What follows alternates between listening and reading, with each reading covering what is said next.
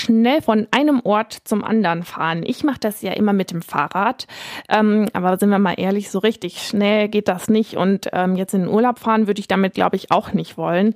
Deshalb kaufen sich ja ganz viele Erwachsene ein Auto. Aber beim Autokauf gibt es einiges zu beachten. Man muss unter anderem auf die Pferdestärken achten. Pferdestärken, kurz PS. Für viele Menschen ist diese Angabe wichtig, wenn sie ein Auto kaufen. Man kann sich das gut vorstellen, ein Auto, das von 100 Pferden gezogen wird. Aber woher kommt das eigentlich, dass man die Kraft von Autos ausgerechnet in der Stärke von Pferden misst? Wir haben uns umgehört. Ich denke, dass wenn ein Pferd ganz schnell rein kann, 15 Kilometer schnell und ein Auto auch so schnell fahren kann, können die beide so schnell fahren. Damit man weiß, wie stark die quasi sind, also wie, wie viel Power sie haben. Weil äh, früher die Leute noch keine Autos haben und da haben die mit Pferden die angetrieben. Vielleicht weil Pferde sehr stark und schnell sind? Genau scheint keiner zu wissen, wieso man PS eigentlich sagt. Wir sind der Frage auf den Grund gegangen und dafür in die Vergangenheit gereist. Vor ungefähr 200 Jahren gab es noch keine Maschinen, die den Menschen ihre Arbeit erleichtert haben.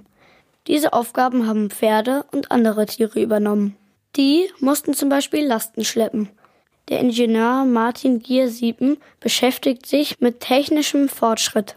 Es ist auch in speziellen Industrien dann üblich gewesen, dass man Zugtiere eingesetzt hat, zum Beispiel auch im Bergbau. Und das ist jetzt eine ziemlich unfreundliche Umgebung.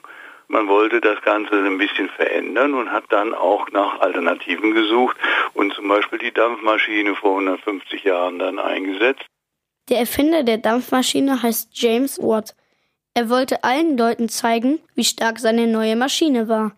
Deswegen hat er sie mit der Kraft verglichen, die damals üblich war, der Kraft eines Arbeitspferdes. Die Pferdestärke, die ist ja so definiert, dass ein Pferd ein Gewicht von 75 Kilogramm in einer Sekunde einen Meter hochheben kann. Das ist eine Leistung.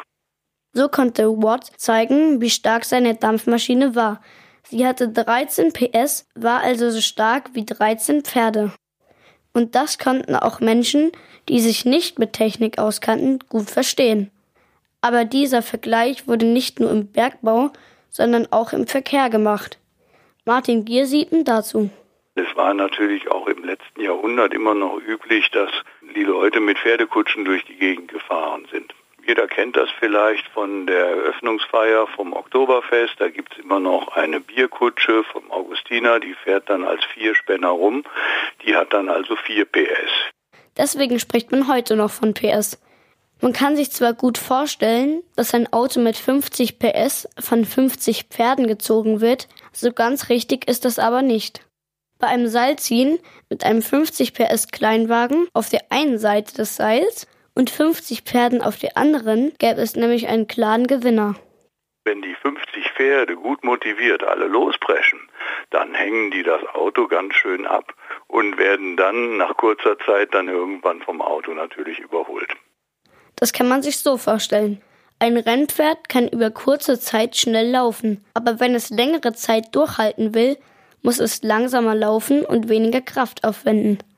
Eine Pferdestärke beschreibt also nicht die maximale Leistung eines Pferdes, sondern die durchschnittliche, also die, die ein Pferd über eine lange Zeit durchhalten kann.